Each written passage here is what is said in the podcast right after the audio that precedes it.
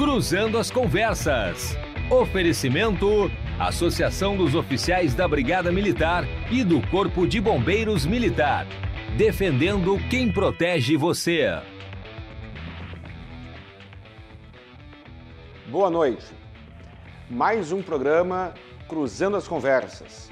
Meu nome é Guilherme Colim e hoje falaremos sobre a polêmica, sobre a discussão acerca da legalidade ou não de venda de bebidas alcoólicas nos estádios de futebol. No programa de hoje, para nos ajudar, para nos ajudar a, a debater o assunto, a, a chegar a uma conclusão sobre o tema, nós temos Alexandre Pires Bittencourt, coronel da Brigada Militar, Gerson Finkler, aqui presente, presidente do Esporte, Esporte Clube Cruzeiro, Adilson Stankiewicz, espero, espero ter pronunciado corretamente, presidente do Clube Ipiranga, Ricardo Atolini, diretor das categorias de base de Passo Fundo e, e o deputado estadual Giuseppe Resgo. Nós falaremos então sobre uh, o tema, mencionei há pouco, de venda de bebidas alcoólicas nos estádios de futebol. Lembrando que o programa Cruzando as Conversas é um oferecimento da Associação dos Oficiais da Brigada Militar e do Corpo de Bombeiros Militar defendendo quem protege você. Inclusive, hoje teremos um oficial da Brigada Militar aqui para nos prestigiar. Muito bem, uh, o que, que acontece? A, a, venda de bebidas alcoólicas estava uh, proibida e, no, e, existe um projeto, existe um movimento para legalizar a venda de bebidas nos estádios de futebol aqui no Rio Grande do Sul, a exemplo do que acontece em alguns outros estados do país, Paraná, Minas Gerais e outros. O STF proferiu uma decisão reconhecendo a constitucionalidade das leis estaduais que autorizam a venda. E então nós teremos aqui, eu queria saber, começando, a opinião do, do coronel da Brigada, Alexandre Pires Bittencourt, que me parece que já está online conosco. Uh, coronel, Está ouvindo? Boa noite, estou ouvindo. Primeiro fazer uma retificação que eu sou oficial do Corpo de Bombeiros Militar. Ah, desculpa. O Corpo, o Corpo de Bombeiros Militar, ele se emancipou da Brigada Militar em 2014 com a emenda constitucional 67. Bom, perfeito. Então, uh, feita a correção, Sim. mas segue, segue com a palavra. Ok. Nós fomos convidados de Inopi no, no dia de hoje para participarmos. Até entendíamos que o assunto seria a prevenção de incêndio nos estádios, né? E, e não tínhamos conhecimento que o assunto eh, seria sobre bebidas alcoólicas, né?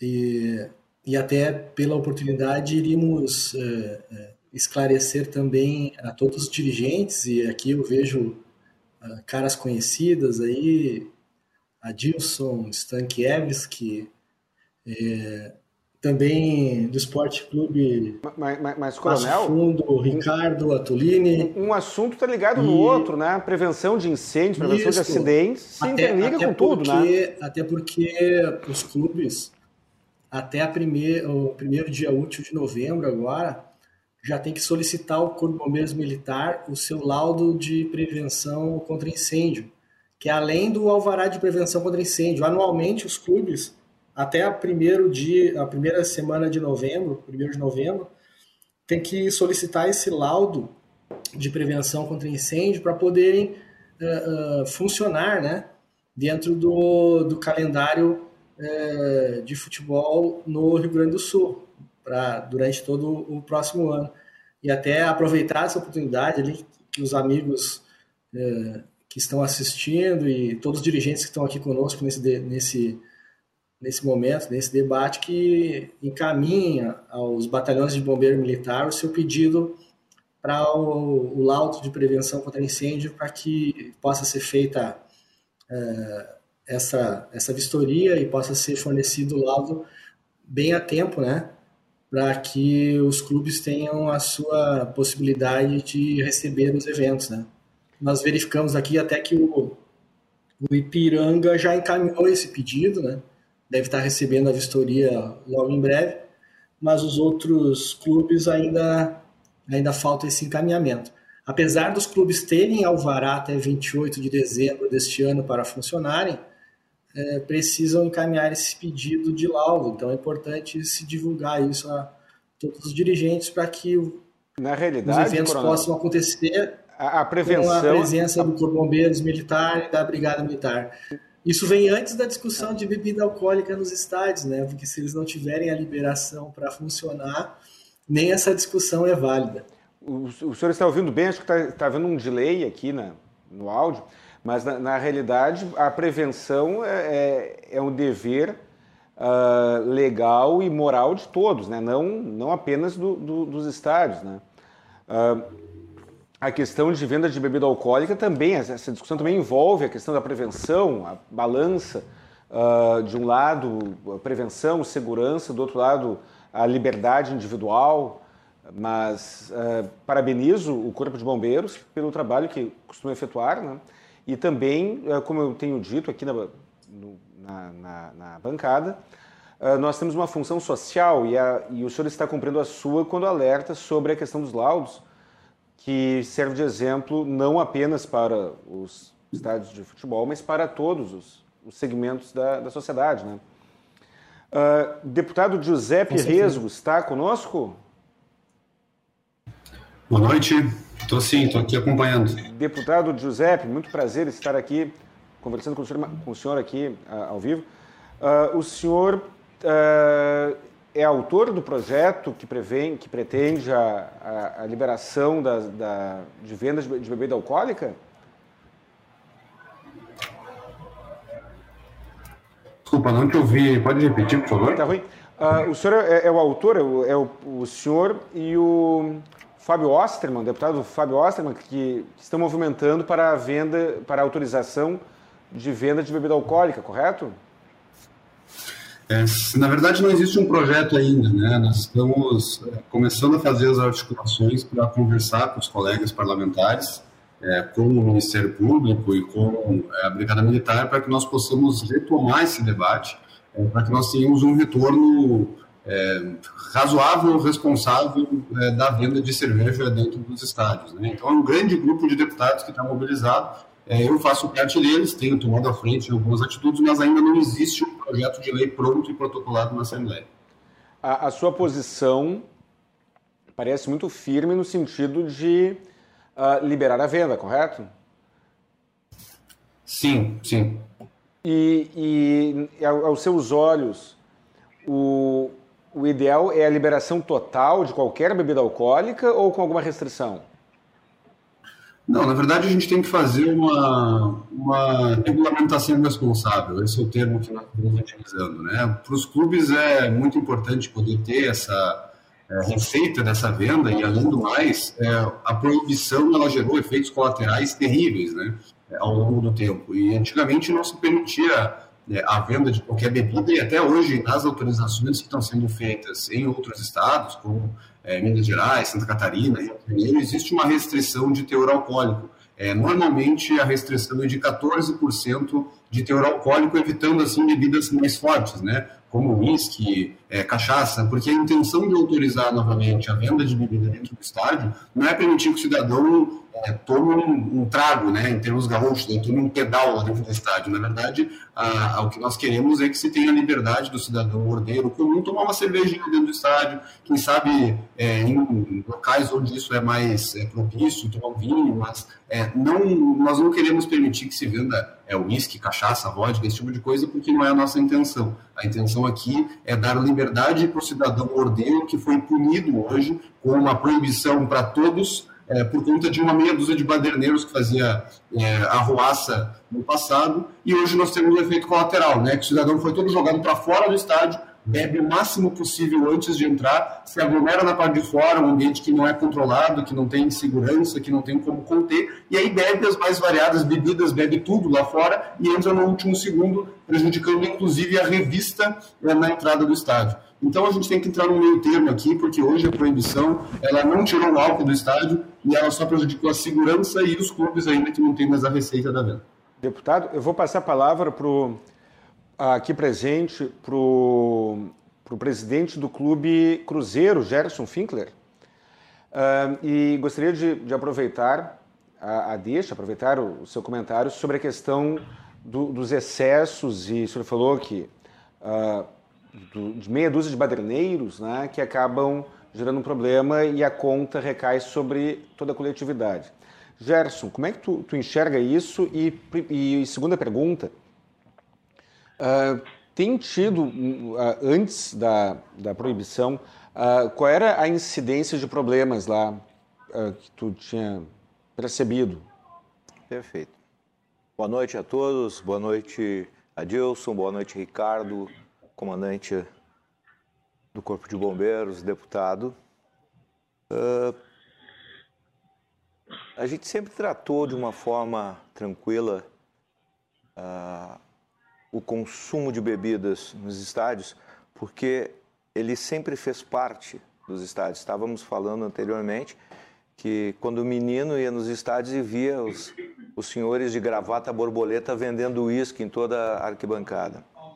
Uh, não há, assim, pelo menos no ponto de vista estatístico no Cruzeiro, uh, um volume grande de problemas, ou algum volume de problemas, uh, relativo à utilização de bebida alcoólica. O Cruzeiro ele já não tem um, um volume muito grande de, de, torcedores que vão ao estádio, nós temos uma dificuldade, mas os que vão são bem ordeiros, são bem cuidadosos, são pais de família, são trabalhadores, né? Que por uma imposição, inclusive de uma legislação feita pelo nosso prefeito, né? ficaram tolhidos da possibilidade de beber um cerveja que, e alguma outra bebida que não seja forte demais no estádio, sem o direito de tê-las. Em contrapartida, a gente vê uma redução de valores que o clube poderia ter com essa venda e tra trazer mais torcedores para o estádio. Porque entre ficar em casa, tomar cerveja ficando em casa assistindo o jogo e ir num jogo que você só tem água para beber, teoricamente, muita gente escolhe ficar em casa assistindo através da televisão. Então, a gente acredita que isso... Qual era o volume de venda? Tem ideia, mais ou menos? Não, não saberia te dizer. O tamanho do, do, do, do prejuízo, não, não sabe? É que o prejuízo ele não é só da bebida em si, nos bares, né? A gente começa a ter prejuízo com a publicidade, com os custos... É que, com os valores que se teria, com a possibilidade de se ter vários pontos de venda e não só um ponto concentrado, sobre ter a possibilidade de colocar publicidade de uma empresa de cervejas dentro do estádio. Né? Uh, li, há pouco, li há pouco uma, uma matéria de uma deputada que dizia que, por causa da proibição da bebida, voltaram mulheres e crianças a frequentar os estádios. Isso é uma falácia. Eles voltaram porque os estádios hoje estão cômodos e dão segurança. Né? Não foi por causa da bebida que isso aconteceu. Eu frequento estádios em todo, estádios em todo o estado e a gente nota isso com, com clareza, né? Além do que, como disse o deputado, é, é, é, não se deixa de vender bebidas a gente vai aqui em Porto Alegre nos dois maiores estádios que nós temos, que é a Arena e o Beira Rio. E dentro do pátio desses estádios são vendidos cerveja. Como os pátios são abertos, outros tipos de bebidas. Na arena, na frente da arena, existe uma quantidade gigantesca de bares que vendem não só a cerveja, vendem cervejas e vende bebidas tudo. quentes. Vende tudo. Exato. Então, assim, dizer que não se bebe, que não há bebidas em jogos de futebol é uma falácia, porque a gente sabe que existe. Né? E isso, a proibição só faz o quê? Tirar possibilidade de receita para os times pequenos, que são os nossos do interior, né? que a gente obviamente não procura se equiparar em, em capacidade financeira ao estádio a Internacional e Grêmio. Uh, a gente vê com uma certa preocupação a exploração de que aumenta ou reduz uh, a violência. A violência ela é direta do povo, né? não é por causa da, de um consumo de cerveja que o povo é violento ou não. Fui em vários jogos, com várias torcidas organizadas, sendo proibido bebida alcoólica, eles continuam brigando entre eles mesmos dentro do estádio, mesmo não tendo bebida alcoólica. Então, acreditamos que eh, não é a proibição de venda de bebida alcoólica que vai fazer com que reduza ou aumente a insegurança dentro dos estádios de futebol. Uh, Gerson, eu queria ouvir a opinião do Ricardo e do Adilson. Uh, uh, Ricardo Atolini, qual é a tua percepção sobre isso? E, e, e tem alguma ideia de qual é, se vocês também sofreram ou perceberam algum prejuízo financeiro, se tem ideia de qual é o tamanho de, do, do, do, prejuízo? Bom, primeiramente, boa noite, boa noite, Lourenço, boa noite a todos, presidentes, é, e também com o nosso comandante, nosso deputado. Com certeza, o Passo Fundo, já por ter um espaço físico de 15 mil torcedores hoje, é, com a pandemia já foi compli compli complicado a questão de receita, né? E dentro do estádio, nós sempre tivemos três copas, né? Com lanches e tudo isso. Então o fluxo, com certeza, sempre foi muito bom. Uhum. E a nossa receita com, com lanches, com copa, também foi sempre muito boa. Né? Entende? Então, no mínimo aí 20% da receita do estádio, é, de cada jogo, vinha da copa. Vinha da, do lanche, vinha da bebida, né? E nós nunca tivemos problemas, a, a questão aí de, de, de torcedores exaltados através da bebida. Hoje, em frente ao estádio, existem dois bares que é ponto de concentração né, para os jogos. E antes de entrar no estádio, o pessoal já passa no bar e, e faz a sua remessa de bebida, já entra com a cota uh, máxima praticamente, né? Como não pode sair depois, já entra preparado, né? Entende? Então, essa, essa receita que o bar da Avenida faz poderia ser feita pelo clube. Entra preparado não levando a bebida, né? Entra preparado já alcoolizado. Não, não. Né? Isso, basicamente assim, né? Então, com aquele nível de, de, de, bebida tolerável, né? Entende? O Ipiranga já não tem isso lá porque não tem essas copas próximas. Mas nós, na Avenida, temos, temos essa proximidade de, de bares junto ao estádio, na Avenida, né? Que são a 20 metros do, do estádio. Então, já no acesso, o pessoal faz ó, o encontro preparatório para entrar no estádio e aí é o local onde o pessoal faz isso tudo. É, poderia se reverter esses valores né, para dentro do clube. Até o próprio rapaz da, que vende essa bebida na avenida já se propôs a ser parceiro nosso e ter a, a sua lancheria dentro do estádio, né, sendo parceiro nosso também, ao invés de vender lá fora. Então, com certeza, a gente perde muito com isso, perde mesmo. É, e essa, essa questão de, de que a bebida é, inibe mulheres, como o presidente Gerson comentou, penso que não, não tem esse problema, né? não, é, não é por causa disso que mulheres não vão ao estádio, menores não vão ao estádio. Aumentou é, o é número de mulheres e crianças após a proibição? Hum, Para nós aqui o número sempre foi legal. O número sempre foi bom, Lourenço. O número de, de, de mulheres é, frequentando o estádio, até pelas promoções que a gente faz é, para justamente as mulheres ou adolescentes, crianças, o fluxo não, não, não foi, é, sempre foi bom em termos de, de, do pessoal feminino mesmo. Sempre foi bom, não, não houve alteração. Não, não, não teve alteração. No último jogo agora do final de semana, que foi contra o Cruzeiro também, a gente fez uma promoção onde as mulheres e crianças não pagavam ingresso, né? E o número foi, foi, foi muito grande, foi muito bom, né? É, a participação delas também, tanto na parte social como na parte da geral, o número foi bastante, bastante grande, participativo. Então a gente tem, tem, tem em Passo Fundo esse, esse processo aí que o sexo feminino participa bastante dos jogos. Adilson, qual é a tua percepção sobre, sobre o tema? Muito boa noite, Guilherme. Primeiro, muito obrigado pelo convite. Estar uh, tá aqui com essa bancada qualificada, né? Quero deixar meu boa noite ao deputado José Risgo, já parabenizá-lo pela proposição de colocar esse tema uh, delicado, mas importante para os clubes, para os torcedores, né? Uh, em pauta.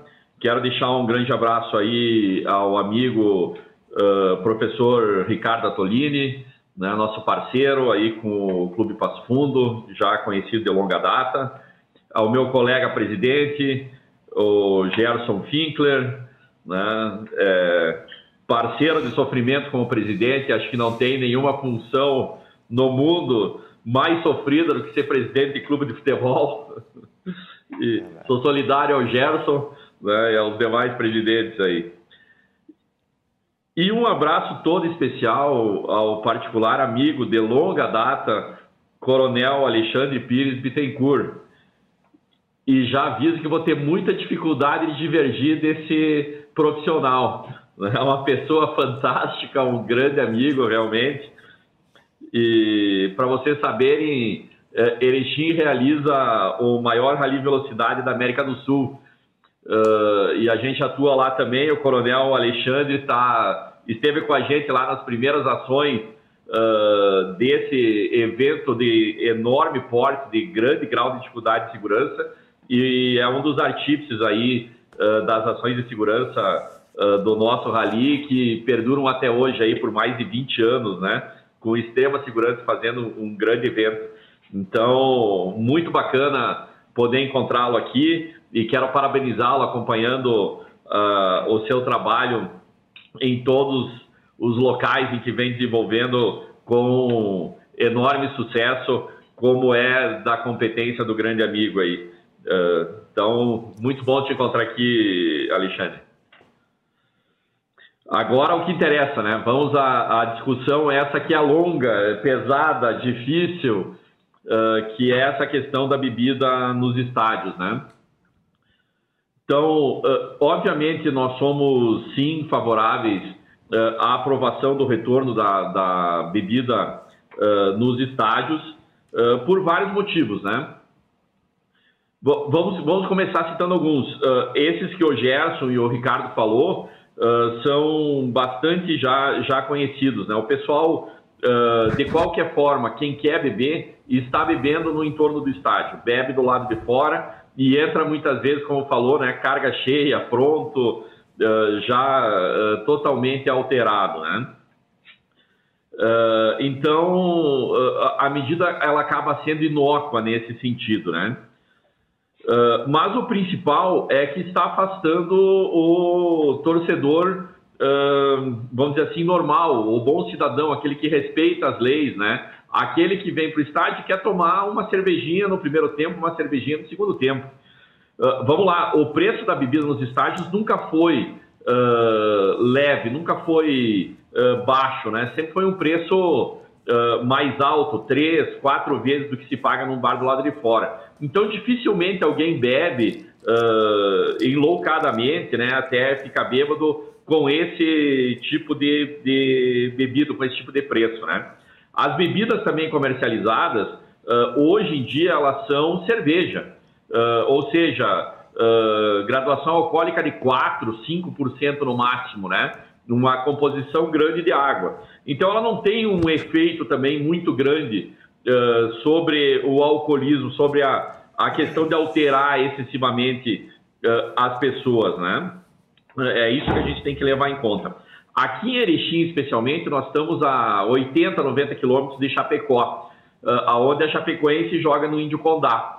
Bom, muitos erechinenses vão assistir uh, os jogos da primeira divisão em Chapecó. E em Chapecó eles postam as fotos, né, uh, tomando a sua cervejinha lá no estádio Índio Condá. E sem problema nenhum, sem haver alteração nenhuma, sem as pessoas estarem se matando. Muito pelo contrário, né? Quer dizer, as pessoas Muitas vezes não vem ao Colosso da Lagoa porque não pode tomar sua cerveja torcendo para Ipiranga, mas pode tomar sua cerveja torcendo para Chapecoense, atravessando o Rio Uruguai, aqui a 70, 80 quilômetros.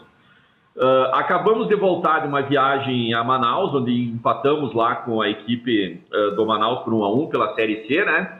Uh, em que estava liberado 25% da Arena Amazônia, 15 mil torcedores estavam presentes.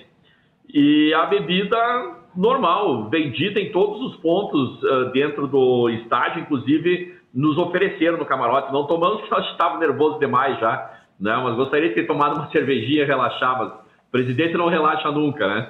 Enfim, 15 mil pessoas. Hoje estava lendo uma notícia, a Polícia Militar do Amazonas parabeniza o seu torcedor, porque não houve um único incidente dentro da Arena Amazônia. E grande quantidade de mulheres e de crianças. Então não há essa relação também que as mulheres e as crianças voltaram mais ao estádio depois que a bebida alcoólica foi banida dos estádios. Na verdade, hoje há tanto uh, atrativo para a pessoa ficar em casa, né? A, a uh, Champions League, é, campeonato italiano, uh, uh, código de trânsito, TVs fechadas o, transmitindo. de trânsito claro, também já é fechadas um, transmitindo todos os jogos. Componente. O, o código Isso, de trânsito é, já é, um é componente também que, que estimula a pessoa a ficar em casa, né? Claro, a restrição então de, de bebida um alcoólica, a restrição de bebida alcoólica no trânsito já, já há vários anos uh, também é um estímulo de que muitas pessoas por quererem consumir bebida alcoólica e não quererem uh, correr o risco de uh, perderem a carteira de habilitação, acabam preferindo ficar em casa ao natural. Também, também tem esta parcela, me parece. Uh, eu gostaria de questionar o seguinte para os presidentes dos clubes aqui, começo com, com o Gerson. Lá em 2019, Gerson, o, pre, o governador Leite, ele ponderou o custo de segurança Lá em 2019, quando ele vetou a, libera, a liberação da venda de bebida alcoólica, um dos fundamentos, um dos argumentos que ele utilizou, um dos, um dos motivadores, foi que ao se vender bebida alcoólica no estádio, a Polícia Militar deveria deslocar um efetivo maior de policiais para fazer a segurança dos jogos do que se não houvesse esta venda. Eu pergunto se o, o número de policiais presentes hoje realmente é menor do que o número de policiais presentes no passado, quando a venda era liberada. Perfeito. Tem essa percepção? Perfeito, Colin. É importante dizer que nos estádios de futebol do interior do estado do Rio Grande do Sul, a Brigada Militar atua única e exclusivamente na proteção da arbitragem. Ela não faz proteção de público e nem faz proteção de estádio. Isso agora Isso. e no passado? No passado também, tá. até onde eu me recordo. Uh, então, não há um custo público ampliado por causa de bebidas. Obviamente que você for pensar num evento de 60, 70 mil pessoas, você precisa de um, de um, de um efetivo de policiamento não pela bebida, mas, mas pelo, pelo, volume, volume de, pessoas. de, pessoas. Não alterou, não aumentou nem reduziu o volume de, de policiais que vão nos grandes estádios do Brasil, inclusive aqui do Rio Grande do Sul. Você vai ver em jogos uh, normais, não agora na pandemia, né, que teve esse problema, você vai ver que continua indo é, quatro, cinco carretas de animais para proteção com a brigada a cavalo. Você vê policiais nas redondezas do estádio para que não haja promoção, não de brigas, mas de furtos, de roubos, né? Que tem bastante porque tu acumula pessoas. Então, a a polícia nunca esteve diretamente ligada, o volume de policiais nunca esteve diretamente ligado ao consumo de bebidas. Ele esteve sempre diretamente ligado ao volume de pessoas que se encontram num único local. É, sim, é o meu questionamento é porque lá em 2019 ah. o, a ponderação do governo do estado era essa. Uh, um número X de pessoas com bebida alcoólica demandaria um número maior de policiais do que o mesmo número de pessoas sem o consumo. Não sei se é verdade ou não, me parece, inclusive, que isso não faz muito sentido, é. mas eu não sou profissional da área, né? Sim. Como eu também não sou, eu só atuo no futebol, né? A percepção que eu tenho é que isso não é uma realidade. Tá? Adilson, uh, tu notou alguma diferença no número de policiais uh, para a segurança atualmente e na época que era permitida a venda? Não, nem, nenhuma, Guilherme. Uh, cabe ressaltar aqui o trabalho maravilhoso que a Brigada Militar faz e a parceria que ela tem uh, com os clubes, né? Uh, mas não há nenhum efeito entre a venda ou não e o número de policiais necessários. Porque também a responsabilidade é do clube por tudo que acontece dentro dos seus portões. Nós temos também a nossa segurança própria, né? mas se diria assim, ó, não, não há nenhum acréscimo em relação à violência uh, pelo fato de se vender bebida alcoólica dentro do, dos estádios. E essa percepção eu tenho certeza. Embora o tema seja bastante polêmico, né? A, a, gente, a gente, compreende aí, mas não, não há realmente essa uh, relação e o que está acontecendo, o que está acontecendo hoje é que está se punindo uh, o cidadão uh, de bem, a pessoa que quer tomar uma, duas cervejinhas aí, e em detrimento talvez a alguns baderneiros que para esses tem a legislação. Quer dizer, se alguém se alterar demais e bater em alguém quiser brigar, seja ele bêbado ou não, a lei é a mesma. Tem que ser preso. Exato, a lei é a mesma, exatamente. exatamente. Ricardo, uh, tu notou uh, o número de policiais presentes mudou? Não, não, não mudou nada. Não, não aquilo, mudou nada. Aquilo que você colocasse. Quer dizer, reduziu a arrecadação tributária, reduziu a arrecadação tributária, mas o, o, o efetivo policial, policial aos teus olhos continuou o mesmo. Não, não houve essa redução. Eu acho que tá, a gente está com um de áudio aqui. Uh, Coronel Alexandre, eu sei que tu, o senhor veio preparado. Coronel Alexandre está, está ouvindo? É, acho que nós estamos, estamos e, um problema de áudio aqui. Falando ali, eu acho que ele quer. A nossa parte técnica aqui, acho que a gente está tá com problema de, de transmissão. Uh, uh, travou aqui, a produção me falou que o, houve, uma, houve uma perda de, de contato. De contatos. Uh, deputado Giuseppe, tem alguma notícia sobre, sobre esse argumento, se é factível ou não? O argumento utilizado lá em 2019 pelo governador Eduardo Leite? É, desculpa, senhores, eu acabei perdendo a conexão aqui, não consegui pegar o argumento, se puder repetir é, para mim. Senhor, deputado, uh, lá em 2019, o governador Eduardo Leite uh, ponderou uh, que o, a venda de bebida alcoólica implica, implica um custo maior, um gasto maior um envolvimento maior da polícia militar na, na segurança preventiva. Lá naquela época, o, o governo do estado entendeu que seria relevante a proibição da venda de bebidas alcoólicas, porque isso economizaria uh, gasto da polícia militar. Tu, tu, sabe, tu tem alguma informação a esse respeito, se uh, houve uma redução ou não, se uh, há alguma constatação nesse, nesse sentido? Bom, eu não tenho esses números, tá? Eu não, eu não consigo dizer se está certo ou se está errado, né? Mas a gente precisa entender a decorrência lógica desse argumento, né?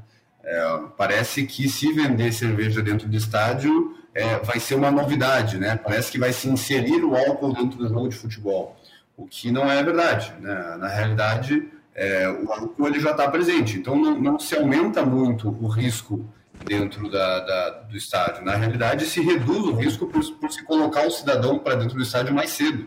Né? A Brigada Militar, e eu tive lá hoje conversando com o comandante-geral da Brigada Militar, Coronel Santa Rosa, né, argumenta que é, hoje se tem um efetivo menor da Brigada Militar é, envolvido com os jogos.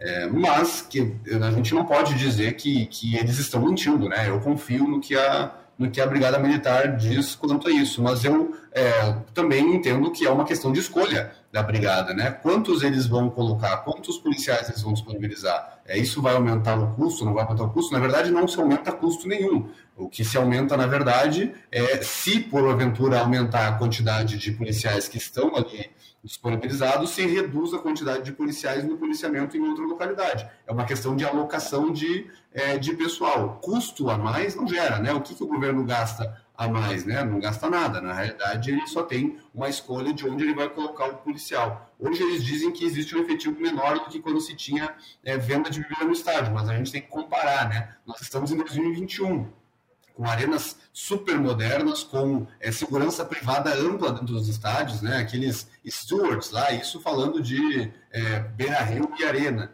É, e nós temos também câmeras de segurança, nós temos um estádio muito mais moderno do que nós tínhamos lá em 2008. quando foi feita a proibição. Em 2008 que foi feita a proibição, faz muito tempo já. já Lembrando, faz, é 13 anos que isso está proibido. Né? Lembrando também, deputado, que anteriormente quem fazia a segurança do estádio era a Brigada Militar. Eles faziam inclusive as revistas nas entradas dos estádios, eles faziam o, o, a segurança interna nos estádios e isso não existe mais. Quem faz toda essa parte de segurança de estádio é a segurança privada paga pelos clubes. Isso reduziu a necessidade de policiais. Por este motivo, porque claro, ela deixou tem, de fazer a segurança. Tem aquela, ainda tem aquela disponibilidade de policiais que ficam ali no campo para proteger o árbitro, né? Exato. É, e, mas é lógico, com toda essa segurança privada, não se tem tanta necessidade de, de policiais militares como tinha antigamente. É, então a gente tem que fazer esse debate de forma razoável e de forma que nós enxerguemos a realidade. Nós não podemos achar que nós estamos no mundo da lua, no mundo da fantasia, no mundo da ilusão, onde a proibição da venda da bebida dentro do estádio removeu o álcool do cidadão. Algumas pessoas trazem o argumento de que o álcool é, tira os freios da pessoa e faz com que ela fique mais agressiva. Sim, é lógico, mas me, me diga, o álcool foi removido do estádio? Não foi. Ele, ele, na verdade, ele foi até é, concentrado no início do jogo. Todo mundo bebe o máximo possível antes de entrar. Tem gente que bebe muito mais antes de entrar do que beberia se tivesse a venda da cerveja lá dentro. É, então a gente está às vezes debatendo sobre um, uma ilusão de que nós estamos sem a venda de bebida é, em volta do estádio, é, que não é a realidade. Então a gente tem que botar o pé no chão, ver o que está acontecendo, enxergar o efeito colateral dessa proibição e tentar chegar no entendimento, numa conclusão para melhorar essa situação. No meu entendimento, só com a volta da venda de bebidas é, de teor alcoólico mais baixo, logicamente, dentro do estádio, para poder tirar todo esse efeito colateral. Imaginem, na época onde o cidadão podia entrar mais cedo no estádio, porque ele sabia que ele ia sentar no lugar dele, ia tomar uma cerveja, duas, a revista era tão mal feita como ela é feita hoje, porque hoje nós temos ali 30 mil, 40 mil pessoas aglomeradas esperando os últimos 15 minutos para tomar o máximo de cerveja que ele pode para entrar todo mundo ao mesmo tempo. Eu sei de diversos casos de cidadão que entra com droga no estádio, que entra com arma branca no estádio, que entra com é, é álcool, bota dentro de um sacolé, um saquinho, bota cachaça no, no, no, na, no bolso, no, na meia, é, em algum lugar, entra dentro do estádio, compra um refrigerante e joga a cachaça dentro do refrigerante. Isso acontece a gente está se iludindo que essa proibição resolveu alguma coisa. Deputado, uh, o coronel Mário Iqueda, uh, ele se, uh, coronel da Brigada, Mário Iqueda, afirmou, palavras dele, que, aspas, desde a proibição da venda de bebidas nos estádios, houve significativa redução nas ocorrências durante, durante os jogos, redução das ocorrências policiais, é claro, né? e, e provavelmente a maioria uh, envolvendo uh, a questão da agressão física. Como é que tu enxerga isso partindo da premissa que esta afirmação seja verdadeira, que nós não temos como saber, porque ela, é, ela tem uma carga de subjetividade. Uh, não, essa informação ela, ela poderia muito bem ser verificada pelos dados da Brigada Militar. Eles têm os registros é, dos casos de violência e de todos os crimes ocorridos dentro do estádio. Só que, na realidade, é, é o contrário que acontece. Tanto, todas as vezes que se solicita que a brigada entregue os dados, é, eles dizem que não tem os dados. Porque Há uma, é uma resistência da, da, da Brigada Militar para fornecer informações? Não, não, não tem os dados. Não tem os dados. Não, não tem nenhum, nenhuma comprovação é, com evidências, com dados, com números que demonstrem que isso aconteceu. Na verdade, isso é da visão e da, do empiricismo é, da Brigada Militar, porque desde 2008 até agora não existe registro de dados que demonstrem uma redução de violência. E, e, e na verdade, os dados que nós temos e são números de estudos nacionais, demonstram que a partir da proibição no ano de 2008, na realidade aumentaram os casos de violência nos estádios e foram aumentando esses números até 2012, 13 e 14.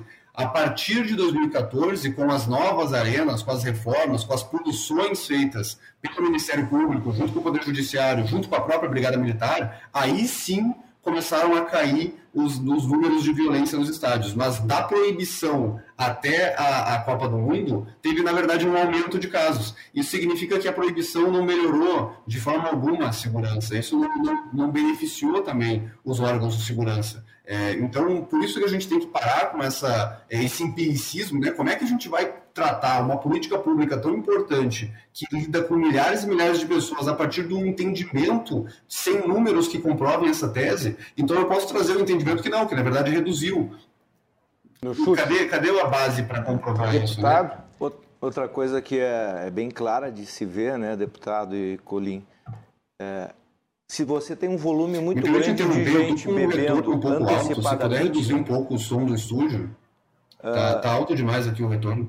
Bebendo antecipadamente as partidas, você vai ter um volume grande de problemas nos pátios no dos clubes, no entorno do clube, e não dentro da arena, não dentro do estádio.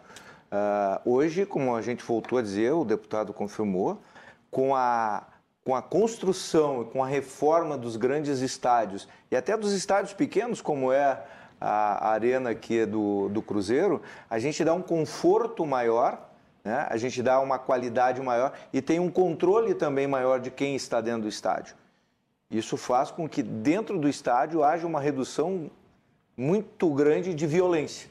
A violência no entorno, onde é liberado na, a preço baixo? A preço baixo. Volto a dizer, na Arena e no Beira-Rio é vendido Sim. nas portas de entrada dos estádios. Não é a 20 metros, como falou o, o Ricardo uh, lá no Passo Fundo. É vendido na porta de ingresso.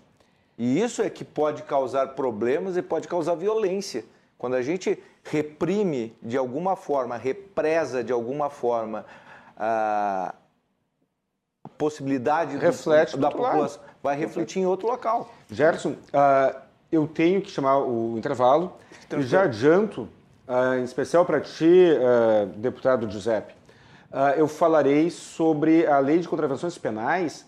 No intervalo, se possível, dá uma olhada no artigo 63, inciso 1 da lei de contravenções penais, que já, já, já, já eu já estou dando, a, dando a deixa, né? dando a dica uh, que eu, sobre o que eu mencionarei no bloco seguinte. E também eu gostaria de, de, ouvir um comentário sobre como é que funciona, funciona em outros países, porque parece que na Inglaterra a discussão, uh, e tramita uma discussão parecida com, a, com, com, com, essa aqui, né? Então, já temos aí um, alguns minutos para buscar informação no, no Google, se quiserem, se quisermos, uh, durante o comercial. Uh, dentro, dentro de alguns minutos, já voltaremos.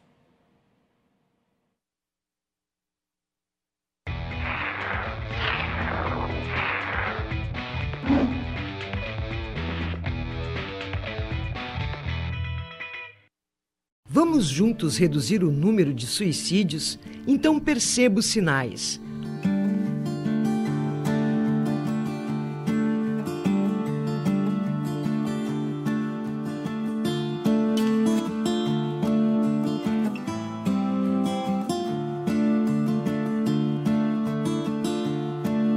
Ouça, leve a situação a sério, pergunte sobre tentativas anteriores, ganhe tempo remova armas, cordas e remédios. Comunique familiares e encaminhe aos serviços de apoio.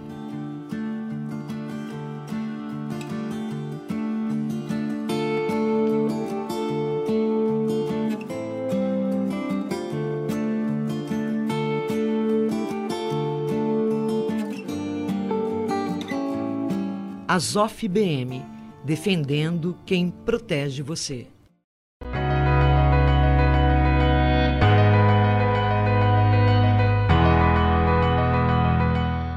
Elevato é uma referência em alto padrão. O grande diferencial da Elevato é o comprometimento com a satisfação do cliente início, meio e fim, desde a entrega, os prazos e o pós-venda. O atendimento é impecável. São mais de três décadas e ao longo destes 30 anos, algo que mais nos orgulha é a garantia, a dupla garantia que oferecemos além da garantia do fornecedor, tem a garantia Elevato. Este é o nosso compromisso com nossos clientes. Eu sou cliente da Elevato já faz alguns bons anos. Agora eu fiz uma reforma em plena pandemia. Em um mês e meio nós fizemos com os materiais todos da Elevato, inclusive a banheira, tudo. Então, assim, é uma empresa que eu acredito muito, que eu indico muito, porque eu acho que é uma empresa assim que, que a gente pode confiar, que acima de tudo eu acho mais importante ter a confiança.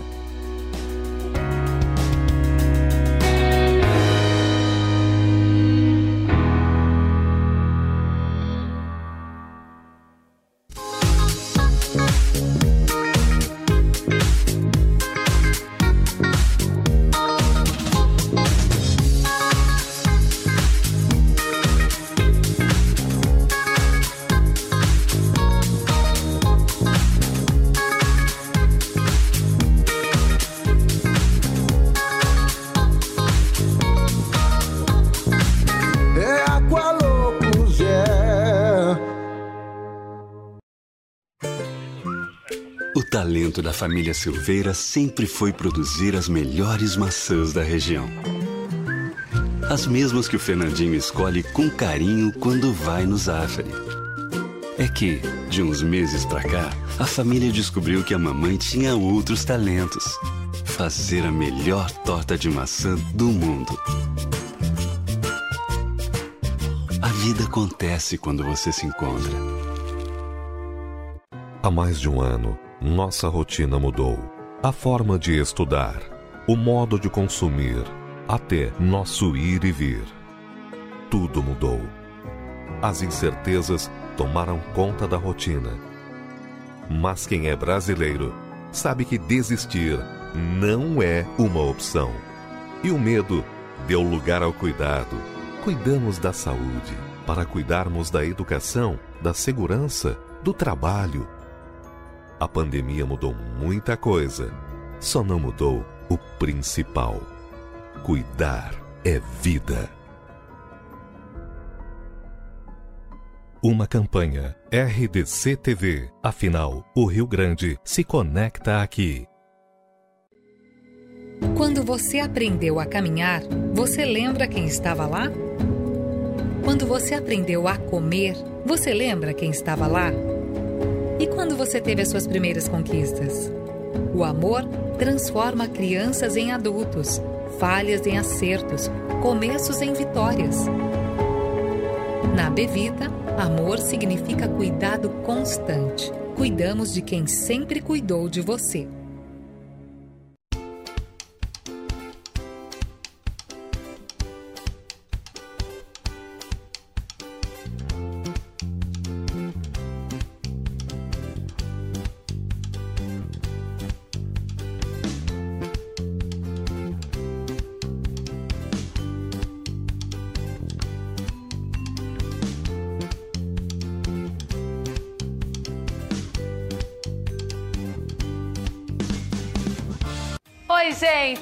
Segunda a sexta, logo após o Manhã RDC, nós temos um compromisso. Moda, fofoca, gastronomia e muita diversão. Você sabe, aqui na RDC TV, a gente pode chegar.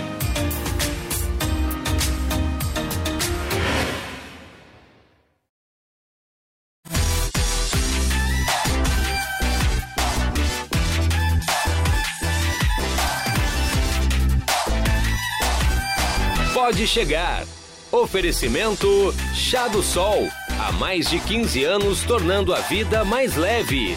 E cuide da sua saúde. Conte com a Verbena Manipulação.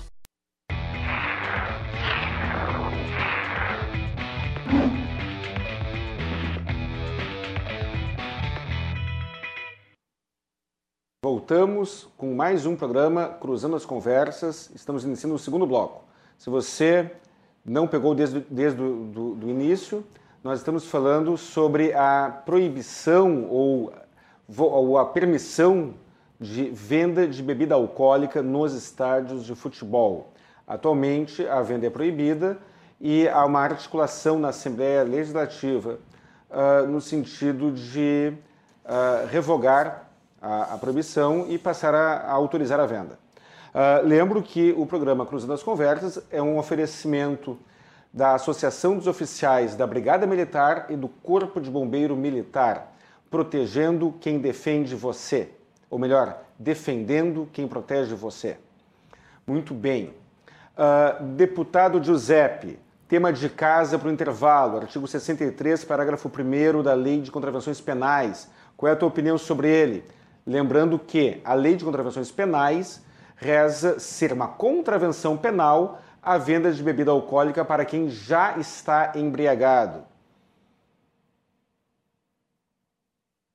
Deputado Giuseppe, perdeu uma conexão não consigo também? Ver... Não, eu estou aqui, eu não consigo ver o que, que isso tem a ver com venda de bebida alcoólica dentro dos estádios.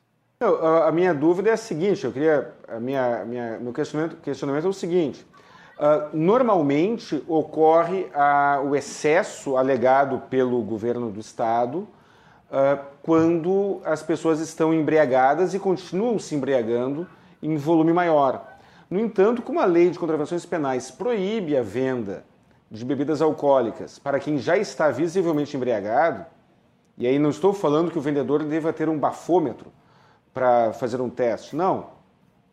A lei de contravenções penais, ela não exige uma testagem por parte do vendedor.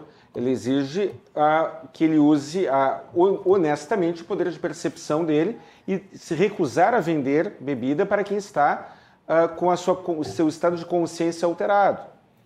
Caso houvesse o cumprimento da lei de contravenções penais e caso as pessoas não conseguissem adquirir bebida alcoólica quando já em estado de embriaguez avançado, ou pelo menos num nível de percepção uh, de alteração de consciência uh, uh, visível, se, será que não, não seria possível conciliar o entendimento de quem é contra a venda por conta da suposta do suposto efeito que ela traria com aqueles que desejam preservar a venda, ou seja, o bom senso? Sim. Sim, agora eu te entendi. Agora eu te entendi. Esse é o comentário que eu queria é... ter o respeito, porque nós temos uma lei de contravenções penais que, que simplesmente é tratada como piada não só pelos vendedores de bebida de, de bar, porque a maioria até desconhece seu texto, mas pela autoridade estatal. Sim, sim. É, realmente, na verdade, a lei de contravenções penais, ela é, tem uma série de pontos ali que uh, não são cumpridos, né? E num, num país onde a gente não tem paga de cadeia nem para homicida e para é, crimes mais pesados, né, nós nunca conseguiríamos impor e, e conseguir cumprir alguns uh, dessas, dessas proibições. Né? Ainda mais que é, a pena ali é, é prisão de dois meses a um ano, ou seja, é, é regime aberto. Né? Uh, aqui no Brasil só vai preso quem pega oito anos ou mais. É, então, o máximo uma multinha, né? Então, não, uh, sim, pode ser uma alternativa. É, é teria um efeito inibitório. Que se, que se cumpra a lei. É que teria é, um efeito inibitório. Teria. Porque aos meus olhos, vem o comandante da Brigada Militar dizendo isso uh, lá na discussão que aconteceu em 2019, dizendo que, uh, aos olhos dele, uh, houve uma redução da violência nos estádios após a proibição das vendas. Muito bem, mas se a Brigada Militar proibisse, e eu já sei, todos nós sabemos que ninguém irá para a cadeia por, ah, por uma contravenção penal, mas se houvesse uma autuação, eu acredito que haveria uma, um efeito inibitório. E a inibição que eu menciono não é a inibição à venda, é a inibição à venda para quem está com a consciência alterada. E será que haveria uh, atos de violência uh, digamos assim, nos moldes relatados aqui, se a, o Estado fizesse a parte dele, fizesse cumprir a lei, no sentido de inibir a venda para quem está alterado. Eu gostaria do, do, do comentário de todos aqui, se possível. Uh, Adilson, Ricardo, Adilson, qual é a, a, tua opinião sobre isso? O Estado teria condições de cumprir a lei de contravenções penais e evitar a venda, pelo menos evitar a venda para quem já está sem condições de continuar bebendo? Não, se a pessoa está embriagada, ela não vai nem entrar no estádio, ela vai passar pela triagem, né? Uh, na entrada à revista, à segurança, essa pessoa vai ser barrada já na entrada, se ela não tiver condições é, mínimas, né? Uh, de adentrar o estádio. Então, não, não acredito que isso impacte uh, de uma forma assim mais significativa essa questão. Com relação à afirmação do Coronel Iqueda, que é outra pessoa que a gente respeita demais e conhece o, o trabalho também pessoalmente, né? mas tem que se fazer a relação entre a, a, redução do número de pessoas no estádio a partir de 2008 e essa suposta redução uh, da violência. Com certeza, a redução do número de pessoas foi bem superior à redução dos índices de violência uh, identificados uh, pelos órgãos aí da Brigada Militar, tá? É só olhar, os próprios estádios sofreram redução na sua capacidade. O Colosso da Lagoa aqui tinha capacidade para mais de 20 mil pessoas. Hoje o nosso PPCI abriga apenas 12 mil pessoas. Então nós já temos uma redução aí de quase 50% somente na capacidade legal do estádio. Isso aconteceu no Brasil inteiro, né? Uh, se aumentou, uh, a gente brinca, né? Aumentou o tamanho uh, do sentante das pessoas, né? Há, há um espaço mínimo para que se fique entre uma pessoa e outra que não havia antigamente, né? Então essa redução foi muito mais significativa no número de pessoas que acessam os estádios hoje, estádios bem mais cômodos, bem mais confortáveis, é, bem mais seguros do que eram em 2007, 2008 e, e anteriormente, e uma quantidade de pessoas bem menores do que estava lá, e esse é a razão da redução, é, do, suposta redução dos índices de violência e não a não venda de bebidas alcoólicas. Gerson, sobre o que mencionei, uma, um critério para a venda. Tu acha que isso seria possível fazer? É possível, como disse o Adilson, se a gente já faz na entrada do estádio, né? Você não deixa pessoas alteradas ou alcoolizadas adentrarem ao estádio, de qualquer forma. Porque voltamos àquela máxima anterior. Ele não pode beber dentro do estádio. Mas já chega mas bêbado. chega bêbado ao estádio. Olha, se chega bêbado ao estádio, arena, ele não vai adentrar, não tem essa condição, né? porque a segurança do estádio vai detectar isso e vai solicitar que ele retorne para casa e assista pela televisão. Uh, cumprir ou deixar de cumprir uma regra, que é uma obrigação de polícia do Estado, é algo que, em tese, não compete a nós, nos clubes de futebol. A gente segue a nossa regra, é, não deixamos pessoas alteradas adentrarem o estádio. É, procuramos, principalmente na Arena Cruzeiro, aqui em Cachoeirinha, como já disse, a lei que originou a, a proibição de bebidas aqui no estado foi do nosso atual prefeito. Né? E, então, na Arena, a gente tem um cuidado ainda maior, né? não permite nem no entorno, o que para nós também é um pouco mais fácil, porque tem, só tem empresas no nosso entorno. Uh, isso não tem uh, uh, alterado aquela pessoa que efetivamente quer beber. Ela vai beber. Sim. E vai vir alterada para qualquer lugar que ela, que ela esteja. Então, o Estado ele tem que coibir, ele tem que cuidar, mas também a gente sabe que é, uma, é um complicador. A partir do momento que você não tem o Estado controlando a entrada. Mas no caso da venda, uh, o cumprimento do critério de venda ou não, que é o que está na lei de contravenções penais, que ela costuma não ser levada muito a sério, mas ao, ao meu ver seria uma alternativa, né? cumprir, a, cumprir a lei. Uh, o cumprimento da lei não é dever do Estado apenas, é dever de todos, inclusive do vendedor. Se eu estou vendendo uma bebida alcoólica e o cara já está uh, alterado, eu tenho a obrigação de não vender para ele, o que é claro que isso pode gerar uma, alguma dificuldade, além de um conflito de interesses. Sim. É essa parte sobre a viabilidade que eu, que eu questiono. É.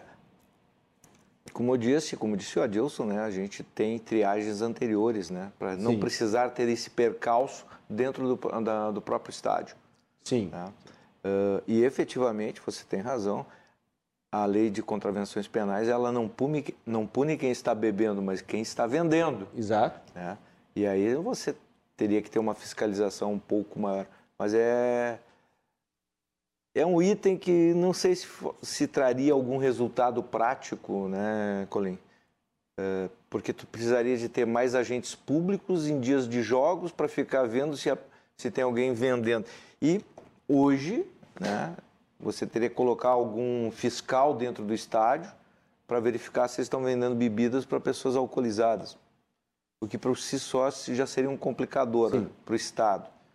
Uh, poderia e como disse ante, anteriormente o Ricardo e o Adilson, a responsabilidade do que ocorre dentro dos estádios são dos clubes de futebol.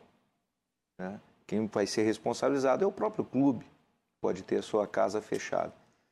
Então, não vejo assim, nesse contexto, isso já existe, né?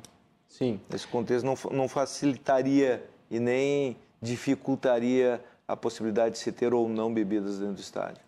Do meu ponto de vista, obviamente, não precisa nem dizer isso. Uma questão comparativa que é sempre bom fazermos, não que nós sejamos reféns do regramento estrangeiro, mas não custa uh, ver o que, que acontece lá fora uh, e usar isso como um, um elemento de ponderação.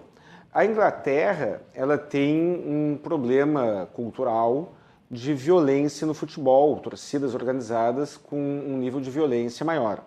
Uh, eu me lembro na última Copa do Mundo, eu não lembro se foi na última ou se foi na penúltima Copa do Mundo, que saiu a notícia de que quando a Inglaterra perde um jogo, aumenta o número de violência doméstica, ou seja, mesmo dentro de casa, quando o torcedor de algumas de algum determinado temperamento, de algum nível, uh, inadequado, é claro, uh, se altera porque o seu time perdeu, ele se torna mais violento dentro de casa, inclusive. E por essas e por outras, uh, fazem 39 anos, segundo informação que saiu no que é, é divulgado pela imprensa, uh, há 39 anos a Inglaterra proíbe a venda de bebidas alcoólicas nos estádios de futebol. E agora lá eles estão retomando essa discussão.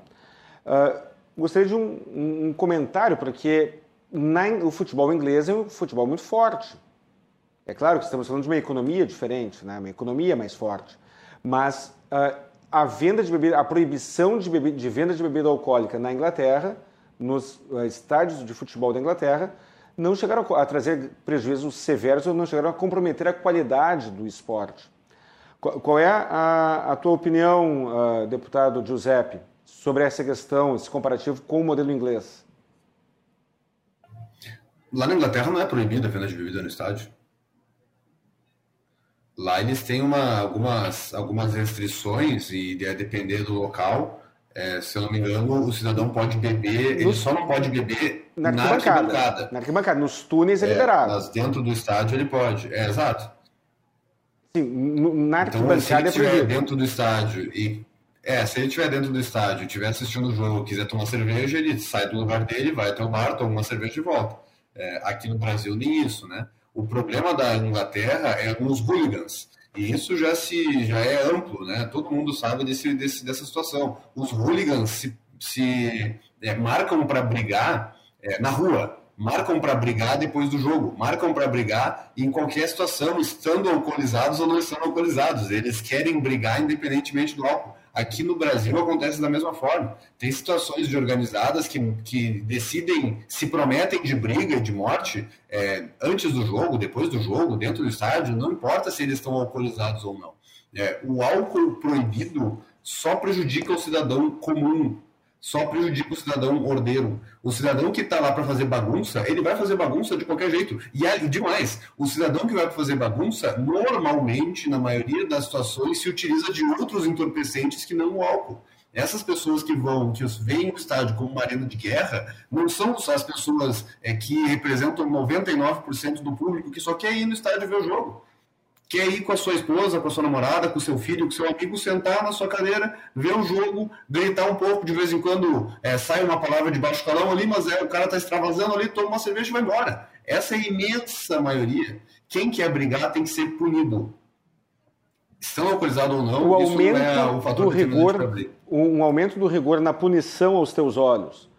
Aumentar o rigor da punição para aquele que se comporta mal para aquele que pratica algum ato de agressão, de vandalismo. Tu, tu entendes que, que isso seria uh, uma, uma alternativa, uma solução alternativa para a proibição? Que eu com já disse que esse é o meu entendimento. Com certeza, com ah, certeza, é... com certeza.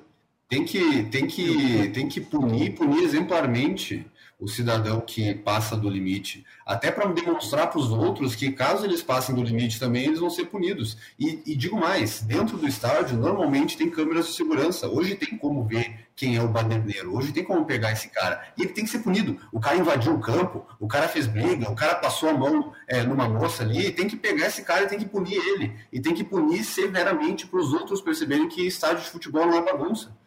Estádio de futebol não é um lugar onde ele pode fazer o que ele bem entender e ali as regras não valem. Tem que valer sim e tem que ser severo. Coron... Isso é um ponto importantíssimo, tá, deputado, lembrado. É, Coron... Deputado, só, só, só, só para acrescentar é, essa questão aí, ó, até o Dilson comentou anteriormente, nós tínhamos aí nos gauchões de, de 2007, 2008, 2010, 13 aí, um espaço específico para a Brigada Militar usar o seu equipamento de vigilância numa, numa cabine de imprensa, onde existia lá uma câmera onde o pessoal da Brigada Militar fazia monitoramento de todo o público presente no estádio. Né? Então, acho que hoje, penso, com toda a informatização que tem, tudo que nós temos de câmeras, a parte mais fácil de fazer, de buscar essas pessoas que, que praticam esse ato aí de, de violência, o processo de bebida ou sem bebida mesmo, como tu acabaste de colocar, deputado, Acho que nós temos tudo na mão para facilitar toda essa vigilância, né, em termos de você retirar a pessoa que atrapalha o espetáculo, com álcool, sem álcool. Então, nós temos essa, esse, essa, esse material todo dentro do nosso estádio hoje para poder fiscalizar e conseguir neutralizar essa, essas pequenas situações.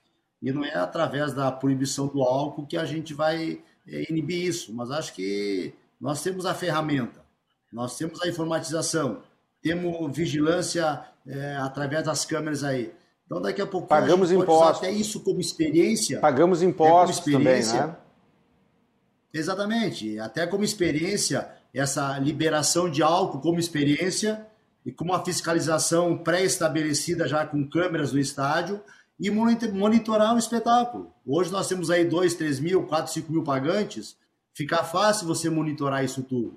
A, própria edição de acesso hoje, só com a transmissão dos jogos pela TV da federação, a gente pode buscar qualquer torcedor dentro do estádio que esteja perturbando. Então, nós temos uma facilidade muito grande hoje de poder fiscalizar isso. E sem ter a proibição da bebida alcoólica, que é aquilo que a gente quer em termos de, de, de trazer de volta o público aquele que nunca incomodou, que é o cara passivo, que vai para comer o amendoim dele, tomar a cervejinha, ou copinho de cerveja com o amigo dele, com o vizinho. Então a gente perdeu esse cliente. Eu, eu digo que a gente está o quê? Hoje os clubes de futebol têm que voltar a resgatar o seu cliente. Não é o torcedor, é o cliente. É aquele que vai para o campo para comprar o, compra o espetáculo, compra o jogo, leva a família junto, come sua pipoca, toma sua cervejinha, ou refri, ou água mineral, cada um com o seu gosto. Então, acho que nós estamos hoje o quê?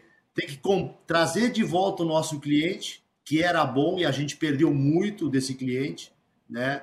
O Adilson está aí no Close Lagoa jogando brasileiro, o CRC não, coloca, não consegue colocar 5 mil pessoas no estádio, né, Adilson? Então, isso, né? Eu estou lembrando lá em 2012, no acesso do Passo Fundo, o nosso menor público foi 4 mil pagantes, sempre foi acima de 5, 6, 8, 10, 12 mil pagantes não tivemos nenhum tumulto em 18 jogos dentro de casa.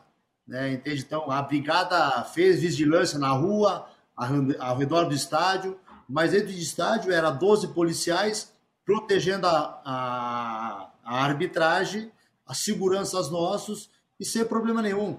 Então, penso que hoje, assim, ó, a discussão é, é salutar, tem que existir, o projeto é interessante, resgatar isso, temos o comandante aí dos bombeiros que nos auxilia nisso também, que a gente tem ferramenta para isso. Passo Fundo tá aí, né, Dilson? O nosso boy aqui é chato, é, né, demais para tudo isso, né? Mas com razão, a gente sabe disso, né? Então, chega no Colosso da Lagoa, eu estava em 2006, 2007, eram 18 policiais para duas mil pessoas. Não é necessário. Mas, enfim, é, é tão bem feito o serviço da Brigada Militar, em termos de segurança, e a gente, com toda a parafernália que temos hoje de informatização, podemos botar duas pessoas numa cabine de imprensa do comando da Brigada Militar, fiscalizar 15 mil pessoas tranquilamente. Coronel. E só através disso a gente vai conseguir inibir essas situações. Coronel Alexandre, o que, que tu pensa sobre, sobre essa solução aqui apresentada? Colocaram uma, duas pessoas numa cabine de imprensa uh, e qual, qual seria a, a, efetividade disso aos teus olhos? Bom, sobre o, o assunto é, bebida alcoólica nos estádios, é, enquanto Corpo Bombeiros Militar, naquelas cidades onde nós fazemos o atendimento pré-hospitalar, quando existe evento onde há bebida alcoólica no evento, em reunião de público, sempre há um aumento de ocorrências com relação a pessoas embriagadas ou pessoas em coma alcoólica nesses eventos. Agora, a questão de o número dessas ocorrências trazer uma maior violência aos estádios demanda muito da, da condição específica do evento. Seja ele o próprio jogo de futebol, seja ele um evento artístico, que nós já fazemos bastante tempo que não, que não temos algo, uh, tendo em vista a pandemia, mas anteriormente, Agora, se dizer que esse fator não aumenta em nada as ocorrências é muito temerário. Né? Não teríamos como fazer esse tipo de afirmação. Agora, do contrário, sim, é possível. Quando os eventos de reunião de público acontecem e a, a bebida alcoólica, de, de modo geral, é totalmente liberada, esses tumultos acontecem. A questão da discussão comercial, se isso vai ser fora do estádio, vai entrar no estádio, se vai ser dentro do estádio, ela é bastante peculiar, mas nessa condição a gente é, tem como, como afirmar que realmente aumenta, o número de ocorrências. Né? Agora, a Assembleia Legislativa, como o deputado aí está colocando, é, deve, como casa do povo discutir essa, essa mudança legislativa, se é realmente imprescindível, se isso é, vai é, melhorar ou vai é, equilibrar as contas dos clubes de futebol, se isso não é, um, é algo que a sociedade como um todo deseja. Tem que haver essa discussão política e também com, esse respaldo técnico, né? Para verificar qual é o desejo da, da sociedade como um todo. Coronel Alexandre. Agora, é, essa, existe uma percepção, da, Coronel Alexandre, dentro, de, dentro dessa está, condição, está ouvindo, Coronel Alexandre? Dessa, existe uma percepção sua de que aumenta o índice de ocorrências ou há um levantamento nesse sentido que o senhor saiba? Essa condição do, dos eventos onde existe a, a, venda de bebida alcoólica, esses, é, essa condição é, de aumento de ocorrências, ela acontece de forma é, perceptível pelos setores de segurança. Isso é, é perceptível. Agora, é, todas as ocorrências vão, vão terminar em briga, ou todas essas ocorrências vão terminar em uma pessoa em coma alcoólica, tenha que ser conduzida para pelo uma resgate do Corpo de Bombeiros Militar até um hospital, não, nem sempre isso vai acontecer, mas que essas ocorrências elas uh, tendem a aumentar quando isso é totalmente liberado, sim, elas tendem a aumentar, isso é uma verdade que a gente não tem como, como negar. Agora, se esse número de ocorrências uh, ela causa violência de, em termos gerais, aí é uma percepção que a gente tem que verificar, principalmente com os registros policiais, né? Os registros são aqueles que o, o deputado Giuseppe afirmou que solicitou para, as, para a Secretaria de Segurança e que ou não foi fornecido ou que não foram armazenados de maneira uh, uh, organizada. É, é isso, deputado? É, na, naquele debate lá em 2019, existia essa fala de que o, os casos aumentaram e um dos pontos que nós trazíamos era que a Brigada Militar nos enviasse, então, os dados mostrando o que, que aumentou, né? Porque é muito diferente aumentar casos de... É, enfim, todos os crimes têm uma gradação, né? É uma coisa mais grave que a outra, é importante saber o que, que era. É, e depois de muito solicitar e muito pedir, a Brigada admitiu que não tem esses dados. É, essa, essa afirmação de que é, aumentaram os casos é uma afirmação meramente empírica. Lógico que eu acredito é, nos policiais que dizem que, da percepção deles, teve um aumento. Lógico que, que é, eles estão lá no dia a dia, mas diversos outros cidadãos também estão lá no dia a dia e vão ter uma percepção diferente. Não se pode basear por percepção. E aí, na hora que nós conseguimos os dados, finalmente, nós descobrimos que são boletins de ocorrência esparsos sem qualquer tipo de integração. É aquele boletim de ocorrência antigo, que é impresso. Então, é difícil de colocar no sistema e poder fazer uma, uma análise dos dados. Então, o, a conclusão é que a brigada não tem esses números comprovando que aumentou o caso de violência. É, e isso é, é, muito ruim. Né? A digitalização começou depois e não tem como pegar esses números desde 2008. Infelizmente, essa é a realidade. Então, isso não pode ser um argumento porque não tem como comprovar. Eu poderia estar dizendo que não, que é o contrário, que os casos reduziram com base no, no, no, no meu, na minha percepção pessoal. É, será que a gente vai pautar a política pública de um Estado inteiro é, de, com base em percepções pessoais, ou nós vamos começar a pautar as decisões que nós vamos tomar é, de acordo com o que os números nos mostram, de acordo com o que a realidade nos mostra, de acordo com aquilo que aconteceu de fato e a gente consegue comprovar? Essa é a situação. Né? E, e os números que nós temos eles mostram o contrário. Os números mostram que a violência aumentou é, a partir da proibição, demonstrando que não existe uma relação imediata com a proibição da venda da bebida na parte de dentro do estádio com violência. Violência são diversos e diversos diversos fatores. É, uma coisa não, não necessariamente está relacionada à outra. Tem alguns casos que algumas é, algumas brincadeiras com estatística que algumas pessoas fazem, né? É, tem uma que é super interessante, né, que mostra que em todos os anos que saiu um filme do Nicolas Cage aconteceram mais acidentes de é, helicóptero. Aí tu mostra ali o, o, gráfico. É óbvio que uma coisa não tem nada a ver com a outra. E esse exemplo ele demonstra que às vezes é, as coisas podem estar é, acontecendo de maneira conjunta, mas não necessariamente serem relacionadas uma com a outra. E a proibição da venda de bebida na parte de dentro do estádio, percebam que ela não tirou o álcool do estádio. Então, ela não, não, não é um fator determinante para redução de violência. Na verdade, é um fator para aumento de violência. Justamente isso que a gente está dizendo. Coloca as pessoas para fora, ficam aglomeradas na parte de fora, bebem até o último segundo, se embriagam o máximo possível num ambiente não controlado, que não tem como saber o que as pessoas estão fazendo, revista mal feita. É, é um fator para aumento de insegurança na realidade. A venda de bebida alcoólica no estádio vai trazer mais segurança. Por incrível que pareça essa frase, ela vai trazer mais segurança coloca o cidadão para dentro do estádio mais cedo, tem câmera de segurança, consegue controlar, consegue ver o cara que cometeu qualquer tipo de, de, de, ato de violência, consegue fazer um controle maior e melhor da multidão, porque é, não é a mesma coisa uma multidão na parte de fora no plano e uma multidão ali é, no estádio com cadeira, com aqueles, é, aqueles aquelas é, parapeito ali para proteger, enfim, é, é toda uma dificuldade de se formar uma, multidão é, dentro do estádio hoje em dia. Não é mais tão fácil como era antigamente, quando era só uma arquibancada é, sem qualquer tipo de restrição ali para mobilização. Então, é, a realidade é essa. Não, existem os números que comprovem e, no fim das contas, é mais é, inseguro ir para o estádio de futebol hoje, tendo aquele entorno ali que se tornou um local é, de completo é, é, caos e de, de aglomeração até o último momento antes de entrar no jogo.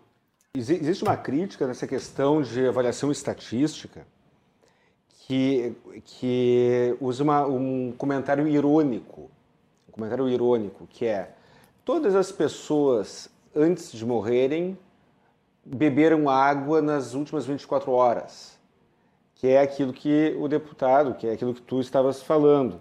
Uh, não é uma ligação de um fato com o outro. Todos nós bebemos água é, nas 24 horas que antecederam a morte, porque nós passamos a vida bebendo água diariamente.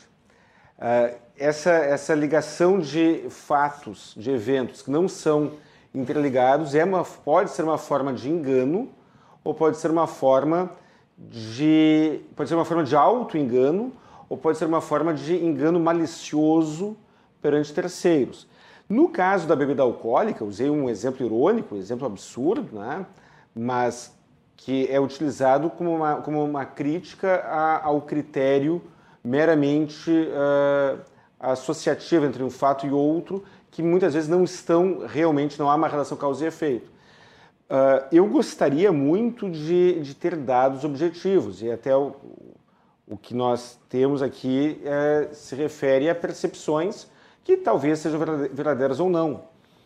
Mas, uh, bom, uh, estou falando aqui, já, estou me excedendo e a produção está me pedindo o intervalo.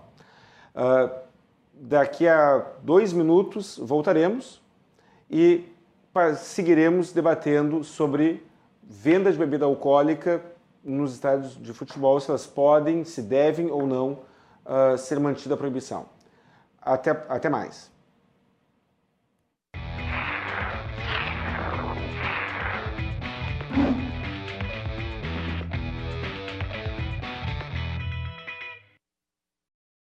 Reduzir o número de suicídios, então perceba os sinais.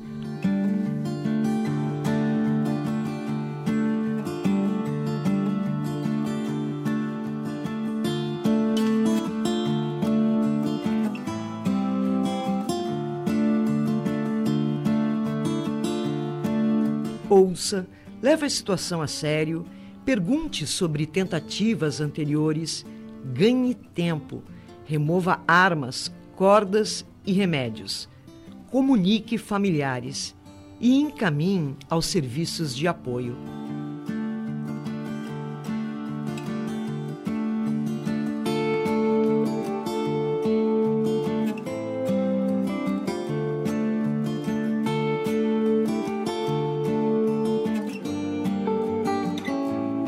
Azof BM, defendendo quem protege você.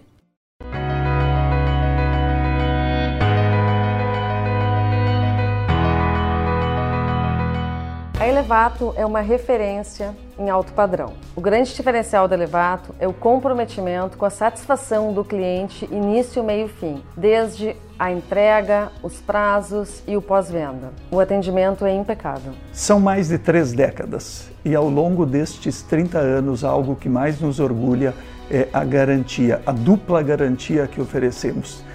Além da garantia do fornecedor, tem a garantia Elevato. Este é o nosso compromisso com nossos clientes. Eu sou cliente da Elevato já faz alguns bons anos. Agora eu fiz uma reforma em plena pandemia. Em um mês e meio nós fizemos os materiais todos da Elevato, inclusive a banheira, tudo. Então assim, é uma empresa que eu acredito muito, que eu indico muito, porque eu acho que é uma empresa assim que, que a gente pode confiar, que acima de tudo eu acho mais importante ter a confiança.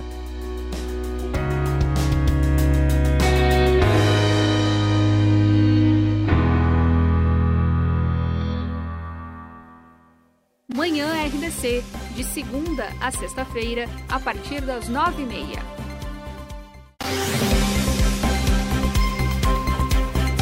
Manhã RDC. Oferecimento Corsan. Evoluir nos define. Governo do Estado do Rio Grande do Sul. Novas façanhas.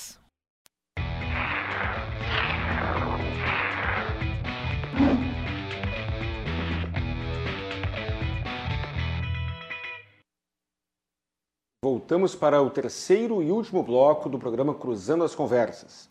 No programa de hoje estamos falando sobre a venda, a proibição de venda de bebida alcoólica em estádios de futebol.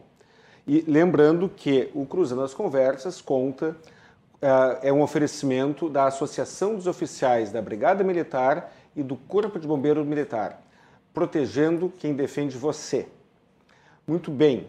Uh, agora, nesse último bloco, nós, é um bloco mais curto, uh, e eu gostaria que todos comentassem, que todos uh, fizessem, tivessem, fizessem uso da, da, da, palavra e fizessem as suas considerações finais, mas antes eu gostaria da, de uma ponderação especial para o coronel Alexandre e para o deputado Giuseppe, que diz respeito à a, a, a, tutela do Estado. Será que o, esse tipo de regulamentação excessiva, decidindo o que, que eu posso tomar, o que, que eu não posso, quando e onde, não é uma forma de infantilização, não acaba infantilizando o ser humano, não acaba infantilizando o cidadão?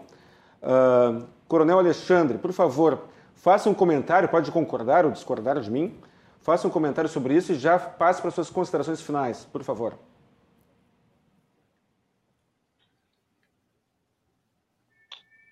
Antes no outro bloco havia, havia sido comentada a questão da Inglaterra, né? Eu estava dando uma olhada.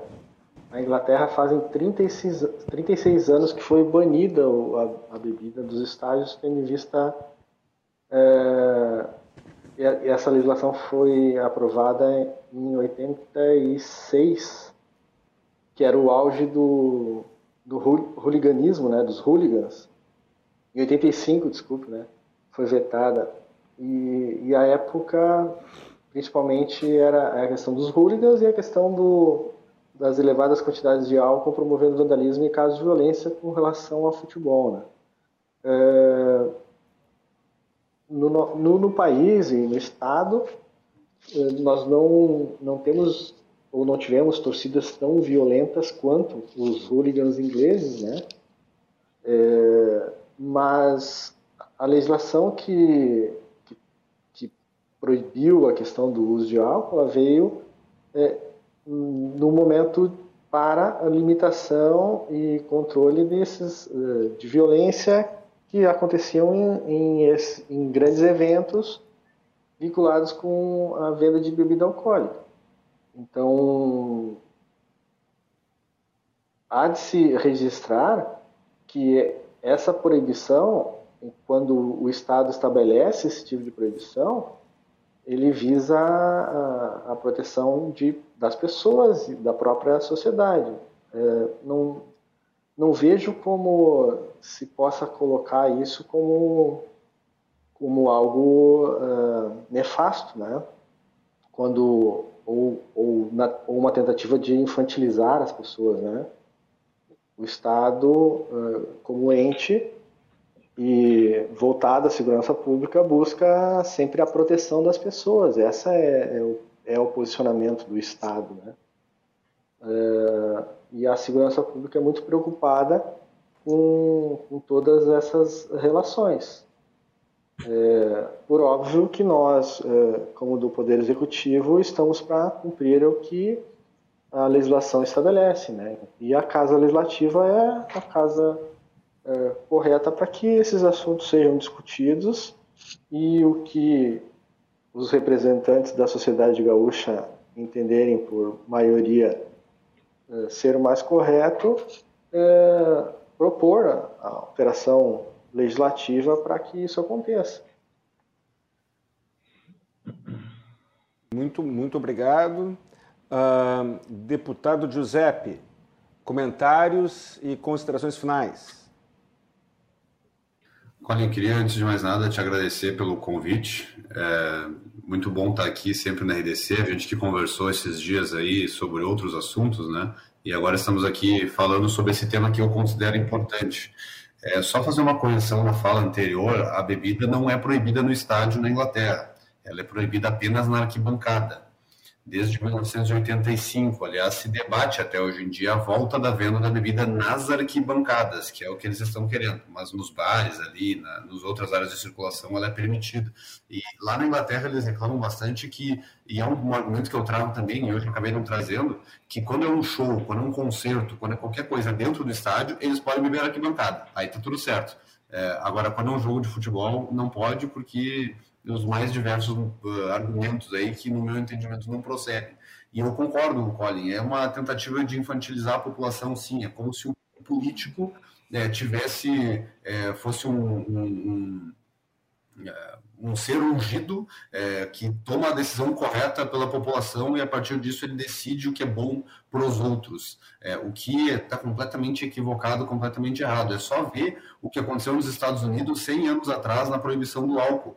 Eles proibiram o álcool no país inteiro, como se isso fosse solucionar qualquer problema. Isso trouxe um baita de um problemão para eles, que foi todo o surgimento da máfia é, nos Estados Unidos, que vendia uísque, vendia cerveja, é, e eles perceberam que não deu certo e voltaram a permitir é, a venda de bebida no país inteiro. Então vejam, não era só no estádio, eles proibiram no país todo. Eles criaram todo um mercado paralelo de tráfico né, de bebida alcoólica. Imagina a loucura que foi essa decisão feita pelos americanos, é, achando que aquilo ia resolver qualquer tipo de problema de violência. Na verdade, aumentou a violência. Então a política pública para encerrar aqui a minha fala, ela tem que ser tomada com base em e também pensando na consequência que ela vai trazer. Nós não podemos tomar decisão política baseado naquilo que a gente tem intenção, naquilo que a gente acredita, naquilo que a gente quer. Não, a gente tem que enxergar a perspectiva de consequência, aquilo que se vê e aquilo que não se vê. E aquilo que não se vê, muitas vezes, é algo que vai trazer um impacto até negativo daquela política tomada. E, para mim, a proibição da venda de bebida na parte de dentro do estádio foi uma dessas decisões terríveis que só tinha boas intenções e não conseguiu o resultado efetivo que se esperava. Era isso, muito obrigado pela oportunidade de estar aqui falando com vocês. Muito obrigado, deputado Giuseppe. Ricardo Atolini, comentários e considerações finais. Bom, uh, primeiro agradecer essa oportunidade, né, de estar nessa mesa seleta, né, então, prazer muito grande. E penso aí, nós tivemos um, um ano é, bastante complexo, é, nós dos clubes da divisão de acesso, principalmente o nosso presidente que está com a gente aí, as nossas 13, 14 reuniões que tivemos, é, tratamos sobre esse assunto, toda ela foi conversado sobre isso, de buscar alternativas, de buscar possibilidades para que a gente pudesse é, ter no mínimo possível esse retorno da venda ao estágio de bebida alcoólica. Né? Não conseguimos até o momento, né? nós ainda continuamos com esse pensamento de, de que isso possa ser liberado. Agora, com essa ajuda do deputado aí, a gente espera que a Assembleia possa, possa auxiliar isso sim. E fica como, como, como, sei lá, uma ideia, né? Que tudo que nós temos de parafernália hoje para poder fiscalizar tudo isso, nós devemos usá-la, sim, é, usar como teste, porque não ter aí 30 dias, 40 dias de um, de um teste, de uma experiência com a liberação, por que não usar o acesso agora, ou a copinha em termos gaúcho agora, que é uma competição não tão eufórica como é a Série A, né, de jogos mais intensos, mas daqui a pouquinho usar esse, esses dois, três, quatro, cinco rodadas do gauchão de acesso aí até a Copinha para se fazer um experimento juntamente com a Brigada Militar, Corpo de Bombeiros, clubes envolvidos, né, para a gente tentar buscar um caminho que fique de, de bom senso, né, mas que ninguém perca, que todos possam ter um retorno. Nós, quanto clubes, o torcedor, quanto torcedor, quanto é, aquele cara que é o cliente nosso, que quer comprar o produto, né? Então a gente espera poder fazer parte disso e que isso possa acontecer o mais rápido possível. Uma boa noite a todos e boa semana aí. Muito obrigado. Uh, Adilson, comentário, por favor. Comentário final e considerações. Maravilha, Guilherme. Uh, o Brasil, na verdade, nesse sentido da questão da liberação das bebidas alcoólicas, né, ou não, ele vai na contramão do mundo. O mundo, como nós estamos discutindo aqui, eh, de forma geral, permite esse consumo. Os Estados Unidos, em seus estados que têm uh, diferentes legislações, praticamente todos os estados permitem nos grandes eventos esportivos, basquete, futebol americano, beisebol, né, e nas arquibancadas, de forma geral. América do Sul, eu desconheço outro país que tenha esse tipo de uh, limitação. Mesmo os nossos vizinhos argentinos, que têm grandes problemas aí com relação a torcedores violentos, etc., não tem esse tipo de limitação. Paraguai, Bolívia, é, Colômbia, os países, enfim, mais fortes aí no futebol também não tem nenhum tipo de, de limitação. Europa, Espanha, Itália, Portugal, todos os países permitem o consumo de bebida alcoólica no Estado. E aqui no Brasil parece que se tem uma necessidade muito grande de regular a vida do cidadão em pontos que são totalmente uh, desnecessários. Então, a, a, nossa opinião é aquela que nós já colocamos desde o do princípio. Né? Já há legislação suficiente para punir uh, as pessoas que transgridem a lei. Por exemplo, beber e dirigir é absurdo, não, não pode, então isso já vai ser coibido de qualquer forma. Se você se embriagar e se envolver num ambiente de violência, será punido também. Uh, as leis já estão aí e não precisam tolher uh, liberdades individuais como essa, né? Então não há nenhuma necessidade de se proibir, nunca houve essa necessidade de se proibir a bebida alcoólica nos estádios, a não ser uh, por uma deliberação absurda. Essa discussão toda já houve lá em 2019, né, quando estava trocando o governo. A própria Assembleia Legislativa já aprovou a liberação dos estádios e o governador de estado acabou vetando, né, na troca de governo aí a, a questão da liberação das bebidas. Uh, então acabou sendo uma decisão unipessoal, que é isso que eu me lembro, né, pelo menos daquela época, né, na troca de governo uh, de Estado. Enfim, mu isso, muito bom que o deputado Giuseppe uh, e seus colegas estejam levantando essa discussão. Parabéns, deputado, é muito pertinente e importante, não só do ponto de vista da sustentabilidade dos clubes, mas do ponto de vista da manutenção das liberdades individuais. E agora, para encerrar a noite, né, já que eu não vou dirigir, não vou para o estádio, não vou para lugar nenhum, vou tomar minha cervejinha do Ipiranga aqui, ó, tá? Antes de dormir, bem tranquilo. Depois você, Guilherme, me manda aí o boleto da propaganda, tá? Do Ipiranga, nossa canarinho beer. Tá certo. Vou com um copo d'água, então. Tá certo. Muito obrigado, então. Gerson, comentários? Certo. Uh, considerações? Lembrando sempre que não é proibido a venda de bebidas em estádios, é proibido a venda de bebidas dentro do estádio. Tanto é que a gente vê com uma frequência muito grande beberem no entorno e todo o entorno, né? Com outras pessoas lucrando e não os clubes de futebol. Uh, que lucram graças ao clube estar ali. Exatamente. Essas pessoas têm um ganho justamente por ter essa concentração de pessoas. Uh, efetivamente, hoje o Estado ele é muito grande. Ele está querendo controlar toda e qualquer parte da vida das pessoas. Nós chegamos ao cúmulo, chegamos ao cúmulo de se prender pessoas porque estavam na beira da, da praia. Chegamos a esse nível no nosso país. Então, a tutela desnecessária é, deve ser sempre rechaçada. A gente deve ter controle, o Estado tem o controle de, de punir aqueles que se, é, se exacerbam, né? que fogem da naturalidade da realidade. Então, é, nunca é bom, nunca é bom num país democrático você ter essa tutela gigantesca que a gente está tendo. É importante para os clubes, é importante para os torcedores, é importante para a comunidade que a gente possa fazer de forma ordeira, é, utilizar aquilo que a gente acha que para nós não é um problema e quando a gente causar o problema, por causa disso, então, as punições serem aplicadas de forma exemplares Severo. e severas. Não formas brandas como a gente tem visto por aí. Uh, eu queria agradecer o convite e aproveitar que já que o Adilson fez a propaganda da cerveja dele, aproveitar e convidar a todos da população a estarem no sábado, às 15h30, na Arena Cruzeiro, em Cachoeirinha, para assistir a primeira partida do quadrão, do, das quartas de finais da Série A2. O Cruzeiro vai estar jogando com o Lajeadense, vai ser um grande espetáculo de futebol duas grandes equipes comandadas por grandes professores e que tenho certeza absoluta que será um grande espetáculo. Convido a todos a irem conhecer a nossa arena, que vocês também vão gostar. Muita gente não conhece, a Arena Cruzeiro é um estádio muito bonito, é um local bem agradável e aprazível para estar. Uma boa noite, muito obrigado pela oportunidade.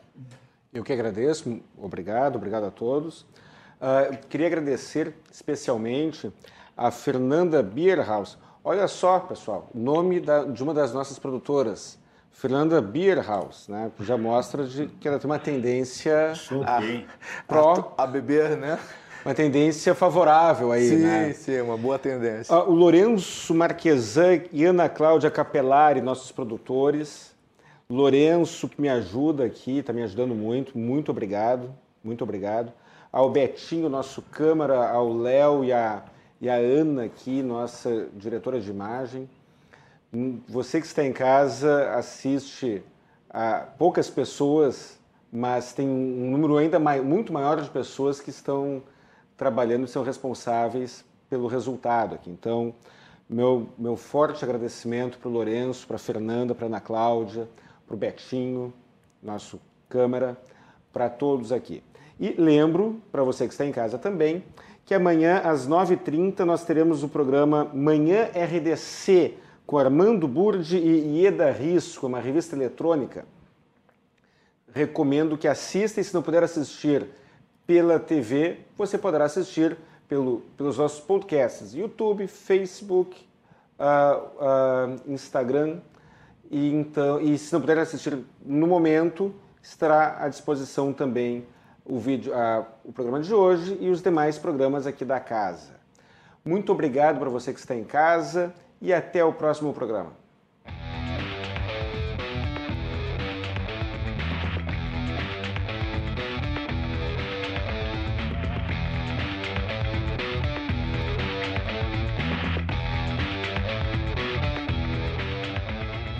Cruzando as Conversas. Oferecimento: Associação dos Oficiais da Brigada Militar e do Corpo de Bombeiros Militar. Defendendo quem protege você.